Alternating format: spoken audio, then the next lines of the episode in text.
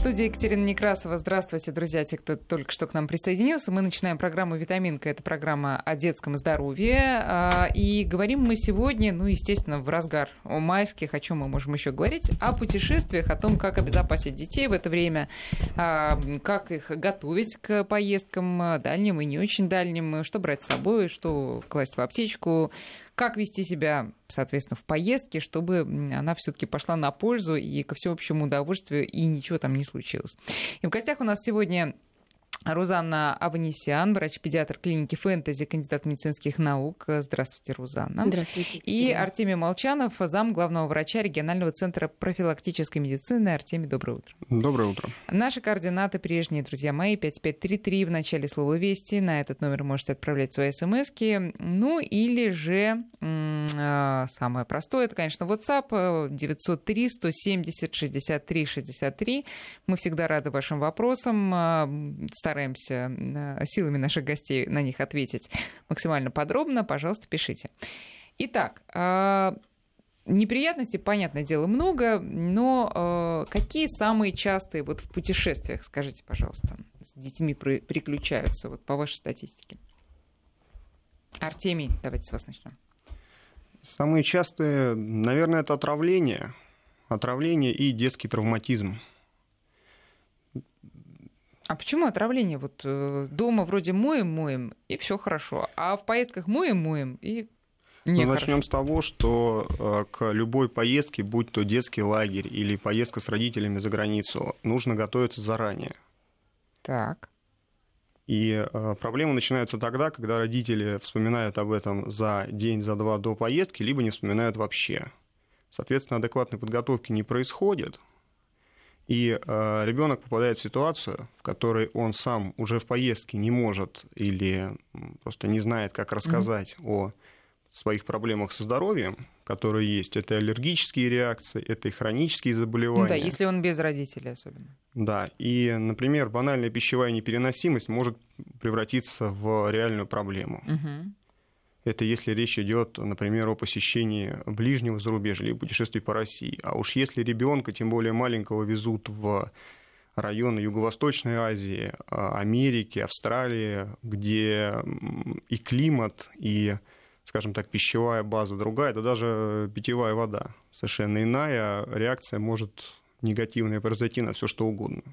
Ну, вы такой широким мазком таким нам обрисовали все проблемы. Давайте по порядку, и я бы разделила все эти проблемы вот на такие подпункты. Давайте так, едем с, ребен... Э, с родителями, ребенок едет с родителями, они все про него знают, он им открыто все говорит. А что, давайте так, как его подготовить? к такой обычной поездке по России или в европейскую страну, ну, без экстрима. Вот, Рузан, давайте вы теперь скажите, пожалуйста. Что касается подготовки, то, во-первых, э, следует пройти медосмотр и сделать прививки, которые не сделаны. Э, зависит также от того, в какой регион вы едете. Если вы едете в регион, где на теплые воды, скажем так, это Таиланд, Индия, даже наш Крым, какие-то южные страны, где не очень благоприятная санитарная обстановка, то помимо календарных прививок есть смысл сделать еще прививки от гепатита А, например. Угу. Если у вашего ребенка есть какие-то часто рецидивирующие заболевания, либо аллергические реакции, спросите вашего педиатра, какие препараты взять с собой, что может понадобиться в экстренной ситуации. А так всегда нужно иметь с собой а, аптечку, в которой есть препараты на все часто встречающиеся. Ну, давайте тогда про аптечку. Э, аллергия конкретно, это что? Ну, это известные всем там, лекарства противоаллергические, да, наверное? Если ребенок, в принципе, не аллергик, то нужно быть готовым к каким-то распространенным ситуациям. Ребенок может столкнуться в поездке для себя с каким-то новым продуктом, новым веществом и выдать аллергическую реакцию.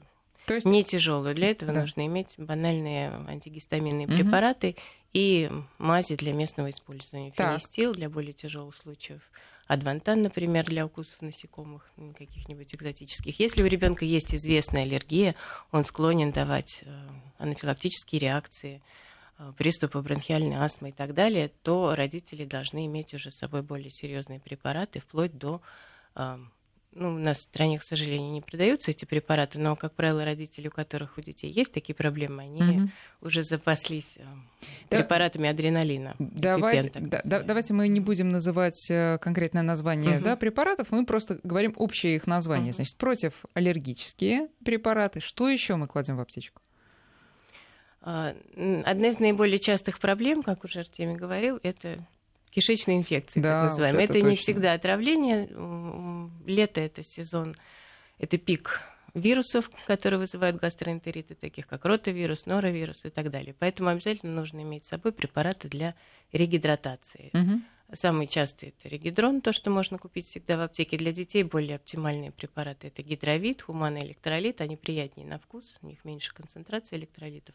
Ну, в любом случае, что-то из этого нужно иметь. Сорбенты следует иметь с собой на случай, если вы подозреваете, что ребенок отравился действительно, то есть съел какой-то некачественный продукт испорченный или выпил не э, хорошо прокипяченную воду. Ну и на всякий случай препараты кишечные антисептики и пробиотики. Мы их не называем, да? Это да, мы не называем. А, на случай тяжелой клинического, ну, тяжелого отравления. Угу. В таком случае, конечно, лучше обратиться к врачу, как только вы приняли первые меры. Так, понятно. Значит, против отравлений, в том числе сорбенты, против э, антигистаминные, понятно. Антибиотики мы берем с собой? Конечно, оптимально, чтобы антибиотики назначал врач. То есть, если состояние ребенка вызывает тревогу, и вы подозреваете, что ему может понадобиться антибиотик, то лучше вызвать врача. На этот случай всегда советуем родителям обязательно приобрести медицинскую страховку. А, но бывают ситуации, когда врач недоступен, антибиотики в заграничных поездках да, не всегда уж. можно купить без рецепта, поэтому, наверное... А вообще, извините, а где-то можно купить без рецепта за границей антибиотики? Ну вот в Европе я знаю, что, по-моему, ни в, в одной стране. В цивилизованных странах нет. нет. Европа, Соединенные Штаты, сто процентов. Угу. Более того, в Соединенных Штатах вы ну, разве что воду купите в аптеке без рецепта.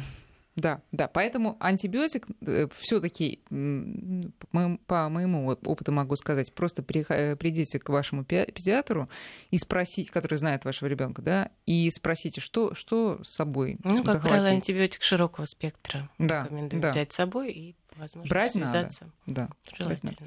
Так, хорошо. Градусник, я так понимаю, все-таки, да? Или градусник тоже все-таки без рецепта можно, наверное, можно, там да, купить. Я думаю, да. Но ночью вы не побежите в аптеку за градусником, да, поэтому будет. градусник лучше иметь Но, с собой. наверное, не э, ртутный, да, вы посоветуете градусник? Электронный градусник. Электронный. Или спиртовой. Или спиртовой, я такой он даже более не слышала. точный, он такой же, как ртутный, mm. только если он разобьется, это не так страшно. А не так страшно. А, кстати говоря, вот если уж про градусники мы заговорили, вы каким больше доверяете? Конечно же, ртутным. Же даже, да? Я в своей практике пользуюсь спиртовыми именно. Потому и что... что? И как вам э, их э, данные? Они довольно точные, они довольно соответствуют точно. ртутным. Да? Вот что касается электронных, инфракрасных и так далее, они, конечно, все... Артемий, согласны? Мы пользуемся, пользуемся ртутными в своей практике, и этого более чем достаточно, потому что вся электроника, да, все эти лазеры, они... Это больше вопрос веры, мне кажется, и маркетинговые ходы. Угу. А, то есть измерил температуру и поверил, да? Вот, в принципе, неважно, действительно ли это так или не так, просто, да, просто да, верьте, да. да. Так, понятно. В общем, а, лучше всего ртутные, но хорошо запаковать, да? Ну, а если не ртутные, то, как Рузан сказал, спиртовые. Дальше.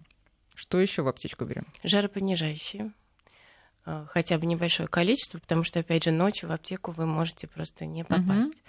Угу. Хотя жаропонижающий тот же, не буду называть, а в основном продаются без рецепта, какие-то простые формы, но тем не менее на, вот, на экстренный случай лучше иметь их с собой. Лучше а, в виде сиропа, наверное, да? Да, лучше в виде ну, сиропа. Зависит, они... конечно, от э, возраста ребенка, понятно, что... Сиропы действуют быстрее. А, в любом случае, да, да? то есть даже подростку можно взять э, с собой да. вот в виде сиропа. Так, что еще, Артем, что добавить? По жаропонижающим? Нет, вообще.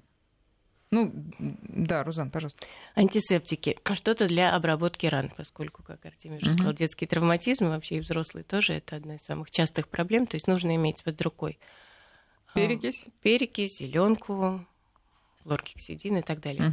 Угу. Пластыри обязательно. Бинты. В большом количестве бинты. Вату. Вату, ватные палочки. В общем, большой чемодан, я так чувствую, да? Ну, все, что вам может понадобиться для обработки раны до того, как вы обратитесь к врачу. Угу. Ну, наверное, наверное, все, да? Ну, я бы добавил еще обязательно репеллента. Это что? Анти, антимоскитные препараты, препараты, mm-hmm. да, и а, обязательно препараты от солнечных ожогов, потому что это огромная проблема для взрослых и для детей, тем более, когда ребенок находится долгое время на солнце, да даже когда находится в тени, и родители потом удивляются, почему возникают те или иные симптомы. Потому что элементарный тепловой или солнечный удар, надо понимать, как с этим бороться. И а, а как, кстати, давайте, это отдельная тема, я про это тоже хотела поговорить. А, солнце, во-первых, многие родители считают, что уж если мы едем на а, море, какие-то теплые страны, то уж будь добр, вернись шоколадкой, мой сыночек или дочка. И с утра до вечера ребенок там бегает. Значит, норма для ребенка, можете прям по возрастам пройтись, сколько можно быть на солнце. Ну, таких норм в цифрах не существует. Все зависит от того, в какой полосе вы находитесь, степени излучения, времени суток и так далее. Угу. Общая рекомендация такая: ребенок не должен длительно находиться под прямыми солнечными лучами.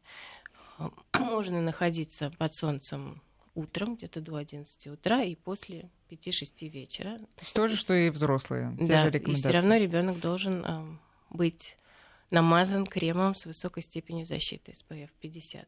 И крем стоит наносить после каждого купания, потому что он смывается. Даже если написано, что он не смывается, да. все равно степень защиты ослабляется. Угу. И с 11... То есть вы не видите противопоказаний для ребенка тоже пользоваться этими кремами? Ну, не то, что не видим противопоказаний. А наоборот, показания как раз. Да. Так. Угу. Все равно загар появляется, переживать не нужно, что ребенок вернется белый, но э, такой загар а витамин будет... D вырабатывается? Вырабатывается. Сквозь этот крем.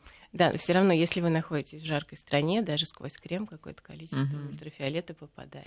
Ну хорошо, но тем не менее, вот э, известные еще не, не только по моему детству, но и по детству моей бабушки, наверное, а, солнечные ванны. Они же, да, они же актуальны, естественно, и сейчас. Э, как, как их правильно проводить? Из какого возраста, кстати, начинать?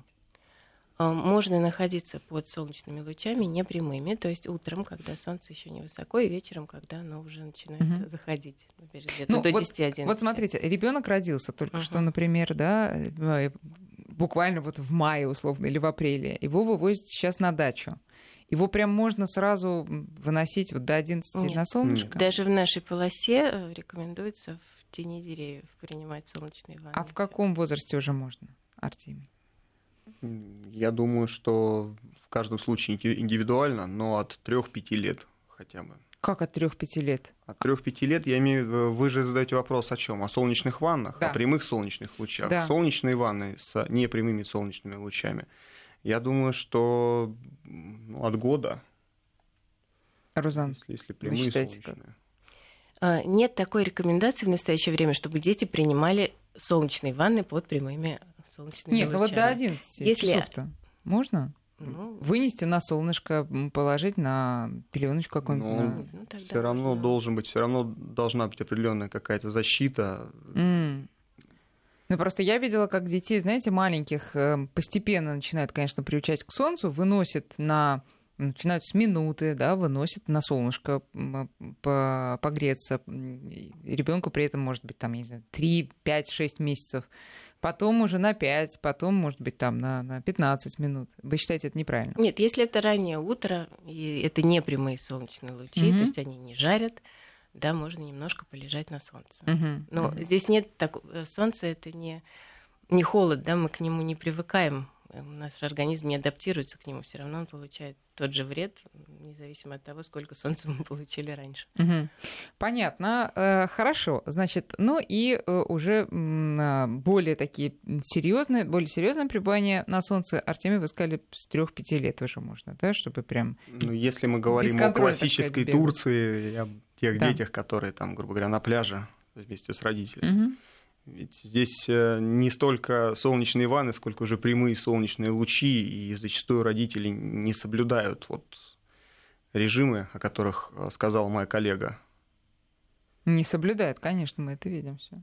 Поэтому здесь, естественно, ребенка в 3-5 месяцев вы не, не вынесете на вот подобные условия. Но некоторые умудряются. Я не думаю, что это правильно. Угу. Можно ну, добавить да? еще?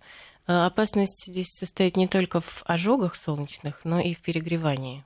И ребенок может получить солнечный удар, который очень опасен. А давайте напомним, какие симптомы его. Это повышение температуры, которая не снижается. Здесь жаропонижающие препараты неэффективны, только физические методы охлаждения. Это нарушение а сознания. А жаропонижающие неэффективны? Неэффективны, mm-hmm. да, и даже могут быть опасны. А, нарушение сознания, тахикардия, то есть учащение сердечных сокращений, тахипное, учащение частоты дыхания. Рвота? рвота может быть. А смотрите, если мама или папа видят все эти симптомы и думают, что а или ребенок отравился, или ребенок э, заболел какой-то вирусной инфекцией, есть какие-то все-таки специфические симптомы, или легко перепутать вот свыше? Перепутать названным. можно. Для солнечного удара характерна очень высокая температура, 40 и выше. А резко подним... поднимающаяся? Да, может, ну, mm-hmm. резко, да. Mm-hmm. Но для вирусной инфекции и для отравления тоже да. Может Тоже резко, да, может быть. Да. Поэтому, если такая температура у ребенка поднимается, и вы видите нарушение сознания и другие симптомы, лучше, конечно, вызвать скорую, применив физические методы охлаждения, опрыскав ребенка э, прохладной водой, положив, поместив его в прохладное место и попытаться его напоить. Mm-hmm. Очень важно при нахождении на солнце регулярно предлагать ребенку воду, потому что малыши сами не оценивают холодную жажды. или теплую? Ком... Ну, средней температуры, не холодную. Температуру не воздуха, теплую. так да. скажем, да? Понятно. А, теперь давайте вот поподробнее вообще про выезд. А нет, э, кстати, еще вопрос по поводу охлаждение вот этого физического полотенцами обтирать, наверное, тоже можно мокрыми. Или можно. лучше обрызгать? Вообще рекомендуется в жару опрыскивать. Можно обтереть э, Поставить смоченный под прохладной, прохладной. Водой. Стоит ли? Нет, резкое охлаждение не должно происходить. То есть под холодный душ мы не опускаем. Мы опрыскиваем, либо обтираем полотенцем смоченным прохладной Положить водой. полотенце на голову? Можно, Мокрое. но это менее эффективно, чем опрыскивать, поскольку mm-hmm. здесь важен механизм испарения именно. И, ну, слушайте, и ждать, пока пройдет, или все-таки к врачу? Нет, к врачу обратиться. обратиться к врачу. Хотя и так пройдет вообще-то. Ну, серьезный солнечный удар опасен для здоровья. Чем? Нарушением работы внутренних органов и вплоть до гибели. Такие mm. случаи существуют. Mm. Здесь очень важно еще помнить о том, что нельзя ни в коем случае оставлять ребенка в машине. В машине, да, это вы сказали про гибель. Первое, что вспоминается, да, когда оставляют, и ничего хорошего не, происходит. Так, хорошо. А, дальше. Все-таки вот мы едем на море. Сейчас же как? Родителям дали маленький-маленький отпуск. Мы тут же берем в охапку детей, выезжаем на море на три дня, возвращаемся и считаем, что, ну, в принципе, программа минимум выполнена. Тем не менее, педиатры еще, опять же, в старо, стародавние времена говорили, что срок акклиматизации ребенка составляет месяц. И меньше, чем на месяц на море выезжать не надо. Согласны ли вы с этим? Да, отчасти. Так, рассказывайте. Ну, срок акклиматизации ребенка все-таки не месяц, но где-то в среднем две ну, недели. Ну, да, польза от месяца начинается уже. Да, согласна. Детям так. сложно перестроиться не только даже из-за перемены климата, но и из-за перемены часовых поясов. Дети очень привязаны к своему режиму, поэтому им тяжеловато сначала угу. перестраиваться. Они не всегда сразу начинают получать удовольствие от отпуска. Поэтому оптимально, конечно, если ехать, то сразу на месяц. Но при этом соблюдать вот все те режимы загара, которые мы обсудили, потому что родители считают, что ребенок позагорал, оздоровился, а потом удивляются, почему он все время болеет. Избыток ультрафиолета, наоборот, подавляет иммунитет, если умеренное количество его стимулирует. Это актуально и для взрослых, я думаю. Да. Да. А, Артемий, что скажете по поводу сроков э, пребывания на море? Поле... Что полезно? Ну, начиная с скольких дней или недель? Ну, полезно, польза. Э, с 21 дня. А, вот так вот, да? Польза именно. Смотря Бабушки, чего дедушки, вы хотите готовьтесь, добиться. Готовьтесь, скоро к вам поступят предложения, которых, от которых вы не сможете отказаться. Так.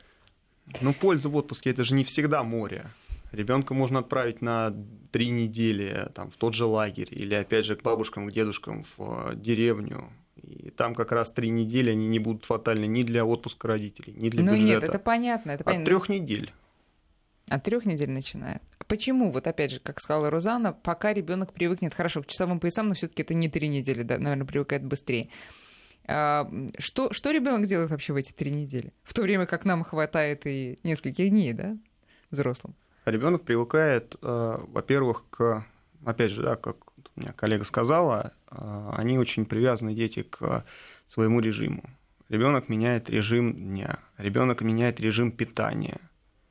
А, да, как я уже говорил, и э, продукты питания могут быть э, иные, угу. да, совершенно неизвестные для организма, и питьевая вода. Желудочно-кишечный тракт там еще неизвестно, как, конечно. что скажет нам все на это, да? Конечно. Не говоря уже о э, режиме смены часовых поясов. То есть, когда, грубо говоря, день с ночью меняется местами у ребенка. Угу, угу. Тут, конечно, не один и не два дня а, потребуется ему для того, чтобы восстановиться, в отличие от взрослых, у которых, по крайней мере, есть, э, будем так говорить, опыт у организма. Те, кто летает регулярно, да, и удивляется, а почему у маленького ребенка мы летаем каждый год, мы там, ребенка да вывезли, месяц порой, вывезли да. в условный Вьетнам, да, ему там плохо, и он прилетает спустя там две недели больной. Никакой, да. Никакой. Не говоря уже о психоэмоциональном состоянии. Потому что если это дача, деревня, это одна история. А если вы ребенка вывезли, опять же, а, в условный Вьетнам, Таиланд, совершенно другая ситуация. А с какого возраста все-таки, ну, скорее всего, я уже скажу, подростки начинают по-взрослому переносить вот эти тяготы путешествий? Примерно. Розан. Вы имеете в виду переносить тяготы, то есть наслаждаться? Э, нет, я имею в виду, ну, чтобы им не требовалось три недели на адаптацию, чтобы они как-то так по-взрослому уже к этому относились. Нет, ну, лет после 10, наверное, мы угу. можем уже. То есть до 10 лет, пожалуйста, да, пожалуйста, учтите, что ваши дети это все-таки дети, да, и у них должен быть свой режим. Вы сказали про самолеты. Совершенно справедливый вопрос. А, не знаю, мне кажется, что большинству родителей все-таки страшно, когда ребенку предстоит первое, а, первый полет. А какие тут опасности подстерегают? Э, потому что ну, некоторые же скажут, ну я же летаю, и ты полетишь, ничего такого. Тем более сейчас самолеты ну, какие там, переносится все легко. Это так или это не так? Нет, я считаю, что это не так. Помимо психоэмоциональных факторов, да, тут можно отдельную тему развить по поводу аэрофобии э, родителей, которая передается детям. А у детей, кстати, есть она, даже если родители спокойно относятся, дети могут испугаться? На мой взгляд, дети больше боятся страха неизвестности, чем вот э, самого процесса полета. Согласна. Я даже на собственном опыте угу. это могу сказать, что угу. я боялся больше куда-то ехать, чем лететь.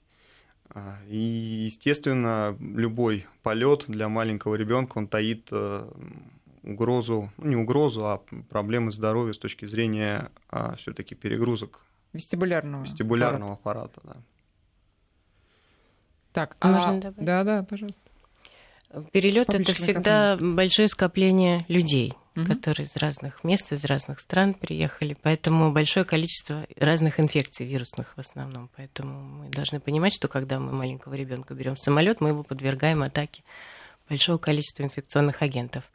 Взлет и посадка для, даже для здорового ребенка могут быть опасны для его ушей. Вот чем это сразу после новостей. Витаминка. Чтобы ваш ребенок был здоров том числе и в дороге, и на отдыхе, и в дальних странах. Вот об этом мы сегодня говорим, о том, как себя и э, себя обезопасить от проблем, а ребенка от э, проблем со здоровьем.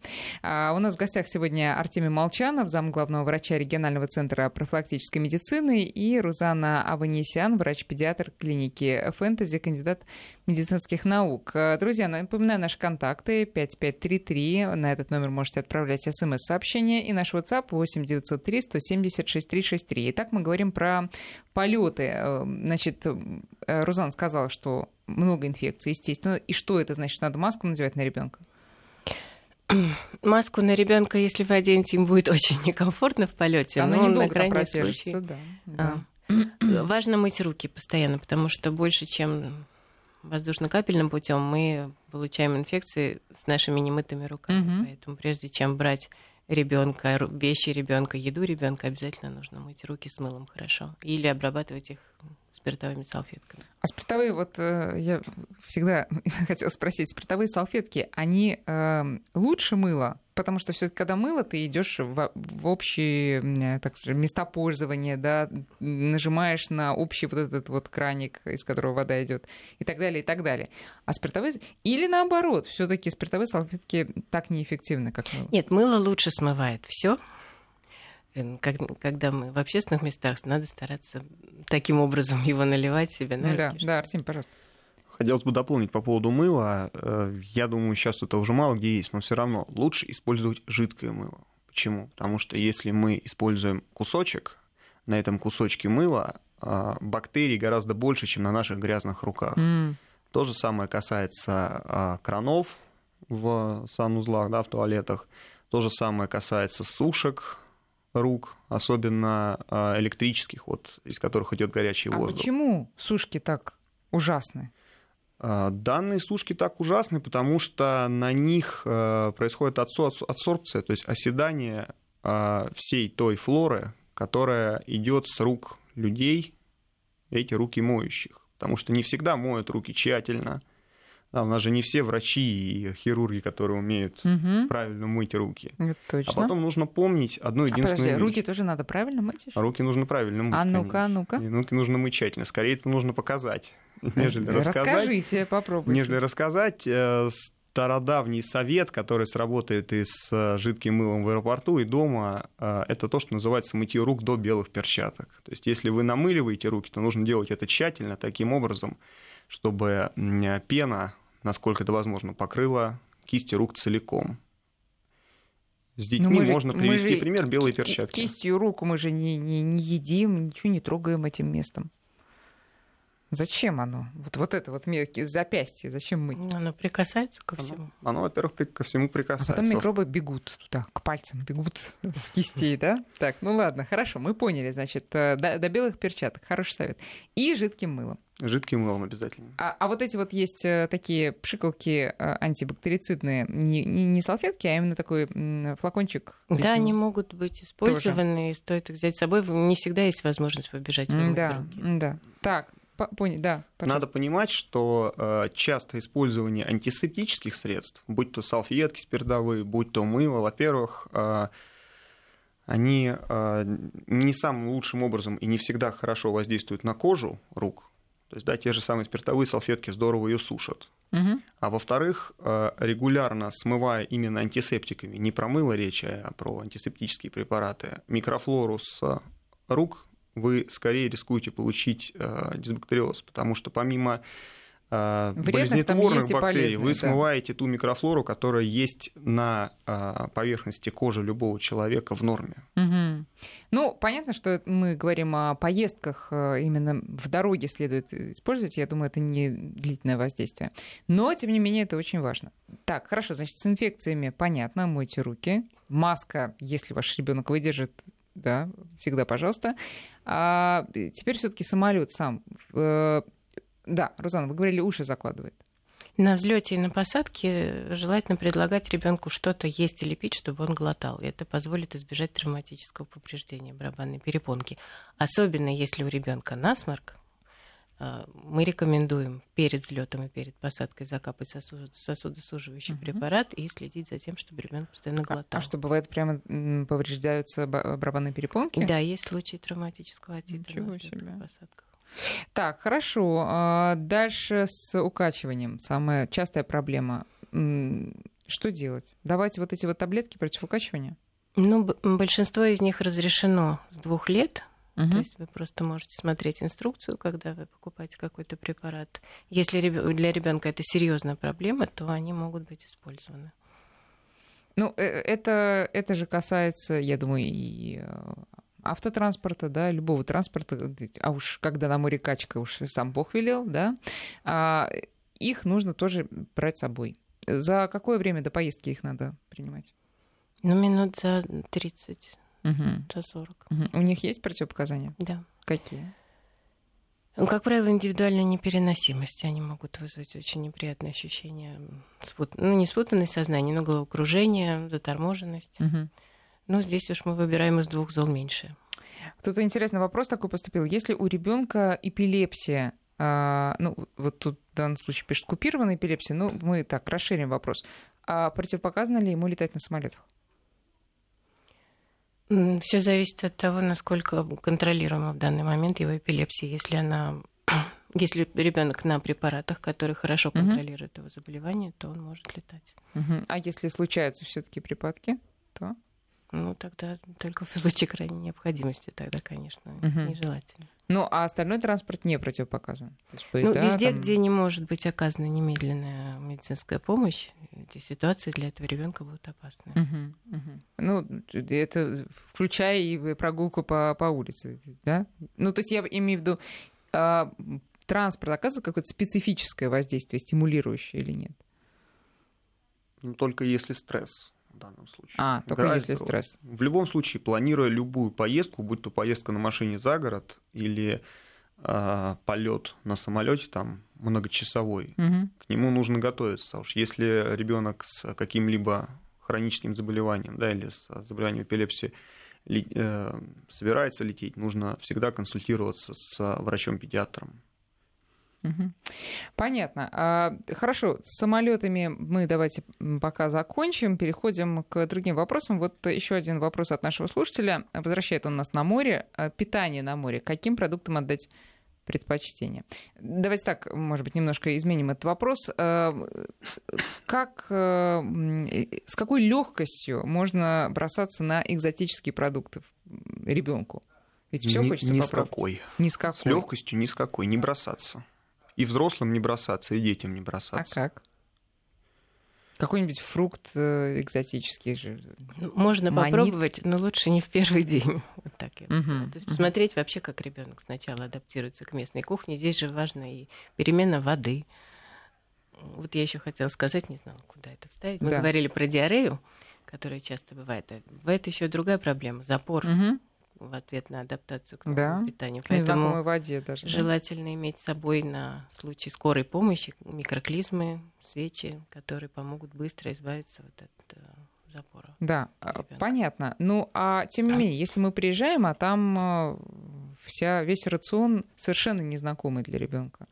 Что тут делать? Брать Если с собой что-то? Ребенок до года, то лучше, конечно, его кормить только тем, к чему он привык. Угу. Если ребенок старше года. То есть банки брать с собой вот эти баночки с питанием. Ну, да, банки для угу. поездок угу. довольно удобны. Либо готовить ему самую простую еду, вот которой он привык. А если он старше года, то вы можете что-то попробовать. Вы знаете, что у вас ребенок не аллергик, он не дает никаких реакций на новые продукты. Вы можете что-то попробовать, но всегда в очень умеренном количестве. Угу. А, понятно. А, вот вопрос. Летим первый раз нам год и восемь месяцев. Хотел бы проконсультироваться. Александр, проконсультируйтесь, что вас интересует? Есть какие-то специфические советы для ребенка год и восемь месяцев? Ну, все, что да, мы обсудили. Да, я думаю, что все, что мы обсудили. Если есть конкретные вопросы, пожалуйста, пишите 903-170-6363, номер нашего WhatsApp. А, так, хорошо. Значит, с питанием понятно, что мы осторожничаем в этом. Лучше взять действительно на первое время что-то с собой, включая там, я не знаю, если мы едем на а, скажем, а, на какой-то курорт, где у нас будет возможность приготовить, ну, возьмите с собой, в конце концов, пакетик с гречкой, да, или там с макаронами. Ну, макароны можно везде купить, гречку не везде, поэтому берите с собой. Какие-то сухарики, да, чтобы перебиться на первое время. А, так, есть такие вопросы еще по поводу отдыха на югах про специфические заболевания. Вот, э, Рузан, вы уже сказали про ротавирус очень беспокоит многих полиомиелит. Насколько сейчас э, с ним ситуация благоприятная или неблагоприятная, и стоит ли опасаться, если, скажем, у ребенка нет прививки. Давайте мы вот с этого начнем нашу следующую часть. Сейчас мы прерываемся на прогноз погоды. Напоминаю, в гостях у нас сегодня Артемий Молчанов, замглавного врача регионального центра профилактической медицины, и Рузанна Аванесян, врач-педиатр клиники «Фэнтези». Скоро вернемся в студию. Витаминка чтобы ваш ребенок был здоров. Так вот, мы о таких специфических э, серьезных инфекциях, которые можно встретить на отдыхе. Я спросила про полиомиелит. Некоторые мамы действительно беспокоятся, особенно, естественно, те, э, у которых дети не привиты, встретить этот, э, это заболевание на юге, в том числе юге России. Что скажете, Рузан? Ну, так, чтобы эпид-очаги полиомиелита, это надо понимать, что это очень небольшое количество стран. Это Пакистан, э, Таджикистан, Палестина, в Африке некоторые страны. Mm-hmm. Я не думаю, что вы туда поедете в отпуск. Но мы ведь прививаем от полиомиелита детишек, которые в Москве живут, потому что и в Москве у нас были завозные случаи последние годы. То есть... А и последние годы в том числе? Ну да, несколько лет назад. Mm-hmm. Поэтому опасность, она есть везде. Это календарная прививка, плановая. Чем раньше мы ее сделаем, тем раньше mm-hmm. наш ребенок будет в любой, на любой территории защищен. А, так, юг России, какие-то стандартные наши курорты зарубежные, они не являются эпид опасными по полиомиелиту в данный момент. А по коре? А, по коре, наверное, вы слышали, сейчас в Европе эпидемия. В Италии уже больше полутора тысяч заболевших в этом году, в 17-м, да, поэтому и в Москве у нас вот предпоследние две зимы была эпидобстановка. А почему только зимой? Ну, зимой больше случаев, поскольку угу. это все-таки заболевание тоже имеет некоторую сезонность. В этом году в Екатеринбурге была эпидемия, школы закрывали, в Румынии тоже уже в течение а, этого то года. есть это действительно можно то встретить сейчас, где угодно. Да, от кори лучше привиться всем везде. Вопрос от тех, кто собирается поехать с ребенком в санатории на море. А как вы считаете, вот э, предлагают иногда же путевки, да, вот даже по каким-то льготным категориям предлагают путевки а, как в специализированные детские санатории, так и в санатории широкого профиля, где лечатся и взрослые люди, ну так скажем, лечатся, отдыхают, да.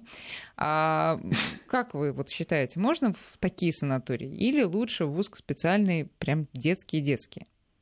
Лучше, конечно, в специальные детские и детские. Можно, безусловно, в санатории, где лечатся взрослые, можно. Но лучше, конечно, в те, э, которые направлены именно на отдых и оздоровление э, детей. Угу. Потому что это и питание, это и процедуры, какие бы то ни было, если они есть, и режим дня, в конце концов, даже досуговая часть которая направлена на детей. Не говоря уже о том, что дети в таких лагерях, они находятся под э, контролем врачей, специалистов, которые четко знают, что можно, чего нельзя и что нужно, самое главное, данному конкретному ребенку. Это непосредственно педиатры профессионалы. А в санаториях, уж простите за провокационный вопрос, э, часто ли тоже можно подцепить что-то типа ротавируса? Или все-таки там следят за этим строго? Или всякое Стро- строго следят, но подцепить, но подцепить можно. можно. За ротавирусом сложно строго следить, поскольку он не зависит от санитарной обстановки, он передается воздушно-капельным путем тоже. Везде, где есть скученность людей, там везде есть. Так что аптечку, да, берите и туда.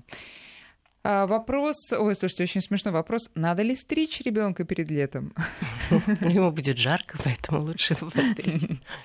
Надо, да. Лучше постричь. А, а, да, Артемий, вот кто видит, смотрит нашу видеотрансляцию, посмотрите на Артемия, и вот вам наглядный ответ на вопрос. Ну. Надо. Дочке 8 лет перед Вьетнамом делали прививку от гепатита А. Молодцы. Да? Ну, молодцы, да, Молодцы. хорошо. А вот э, те, кто возит э, во Вьетнам и в прочие страны маленьких детей, как я поняла из э, слов Артемия во время перерыва, не молодцы.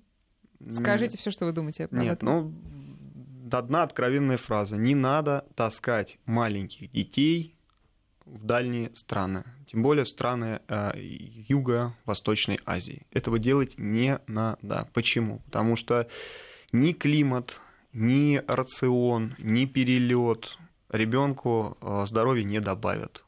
Даже если летим на 21, а может быть даже 22 даже дня. Даже если да, почему? Потому что э, все равно слишком разная, ну, назовем это в общем словом обстановка, угу. слишком разная для ребенка.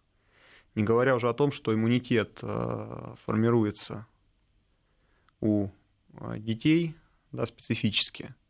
И формирование иммунитета, э, я думаю, коллега меня поддержит, все-таки нашего, в нашей полосе, в нашей стране э, должно проходить стандартно. Если вы ребенка, э, условно говоря, из Москвы везете на месяц в Паттайю, а потом привозите его сюда, и он начинает болеть, и болеть чаще и больше, нежели до перелета, этому не надо удивляться.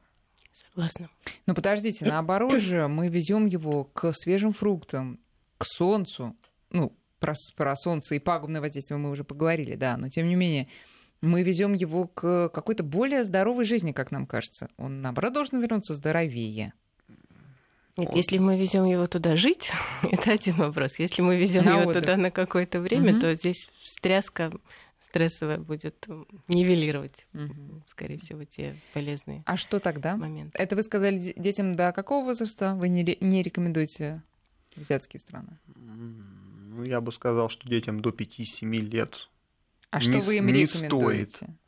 Ну, у нас громадное количество мест, где можно отдохнуть в России. У нас э, достаточно обширная география отдыха ближнего зарубежья. Да, та же самая Болгария, например, которая подходит нам по климату и, скажем так, по рациону продуктов. Э, я могу от себя порекомендовать э, Грузию поехать, да, с mm-hmm. детьми. И это, по крайней мере, будет полезней и не будет такого удара для организма ребенка, да даже для организма родителей. Угу. А, тут еще вопрос, знаете, про противоположное направление. Ребенка, подождите. А, вот, если мы едем в холодную страну кататься на лыжах из лета, это как? Это тоже встряска и тоже может иметь отрицательные последствия? Или наоборот, закалка? Ну, дело в том, что к холоду, здесь же вопрос идет э, в первую очередь о чем? О воздействии холода. К холоду нужно привыкать априори. Организму нужно к холоду привыкать. И э, все зависит еще от все-таки э, иммунитета. Понимаете, закаливать можно по-разному. Угу. Здесь нужно смотреть на индивидуальное состояние, индивидуальные особенности организма. И в любом случае, тоже, как и для жарких стран, а, период адаптации, акклиматизации, он должен быть. И это не один-два дня. То есть люди, летающие на выходные, тоже подвергают организм а, своего ребенка стрессу не меньшему, нежели там, от путешествия в жаркие страны. Угу. Ответ на вопрос э, проконсультироваться по поводу поездки ребенка год и восемь. Тут вот вам отвечают, Александр, год и восемь, не забудьте маму. Да, это универсальный совет. А дети собираются в Грецию с полугодовалой малышкой в сентябре. Очень волнуюсь, но они смотрят э, просто на эту поездку. Ребенок привит. Как мне их переубедить? Слушайте, молодых родителей их невозможно не переубедить, имейте в виду. Их не надо переубеждать. Им нужно привести доводы за и доводы против. А решать, что делать со своим ребенком, мне кажется, только им. Единственное, я рекомендовал бы перед поездкой до планировании, все-таки проконсультироваться с опытным педиатром. Угу. Да, это всегда. Это завсегда, особенно когда ребенок маленький. Можно да. еще по так. поводу прививок добавить. Независимо от того, куда вы едете, позаботьтесь о том, чтобы у вашего ребенка была прививка от столбняка. Он есть везде. Вот. Особенно если это не пятизвездочный отель, а как где-то палатки, лагерь. Проконсультировавшись, опять же, с, со своим педиатром. Угу. Не всем прививки ну, можно. И... Да. Спасибо большое, дорогие гости. Мы заканчиваем нашу программу э, «Витаминка». Слушайте подкаст на сайте радиовести.ру. Благодарю вас за участие в нашей программе. До свидания. До свидания. До свидания.